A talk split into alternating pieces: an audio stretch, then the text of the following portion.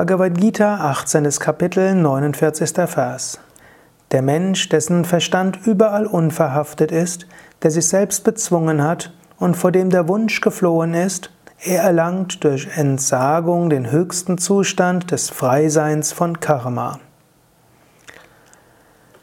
Der Mensch, dessen Verstand überall unverhaftet ist, Ashakta Buddhi. Buddhi, Verstand, Intellekt. Asakta, unverhaftet. Unverhaftet zu sein ist nicht so einfach, aber es ist machbar. Seine Pflicht tun, seine Aufgabe tun und dabei zu wissen, ich war nicht der Handelnde, ich bin Teil des Göttlichen und ich habe alles Gott dargebracht. Nicht verhaftet sein an das Ergebnis. Wenn du etwas tust so gut wie du es kannst, lässt du anschließend los. Vielleicht hast du Erfolg, vielleicht Misserfolg. Vielleicht wirst du dafür gelobt, vielleicht getadelt.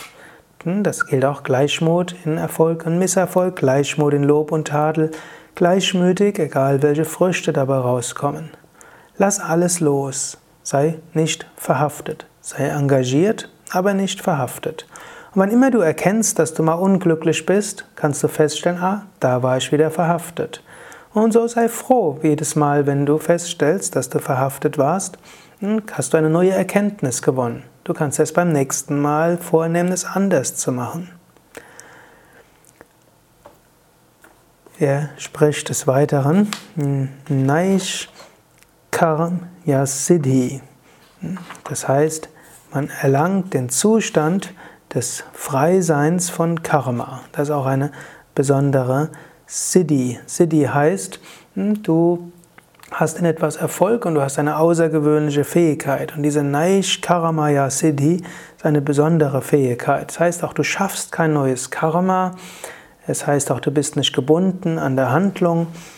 Und es heißt, du bist wirklich uneigennützig.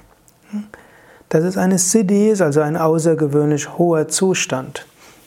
Diesen erreichst du, indem du unverhaftet bist, indem du Wünschen nicht nachgehst. Er sagt sogar, vor dem der Wunsch geflohen ist. Hm, Wunsch flieht, wenn du dich selbst beherrschst und wenn du nicht verhaftet bist. Nimm dir also vor, gerade heute verhaftungslos zu sein, also nicht äh, identifizieren, nicht an Vorstellungen haften. Lasse los.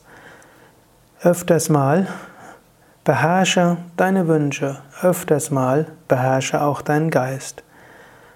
Öfter mal gehe nicht den Wünschen nach und so spüre, welch toller Zustand es ist, unbedingt zu sein, im Hier und Jetzt zu sein, erwartungslos, wunschlos, verbunden mit dem Göttlichen.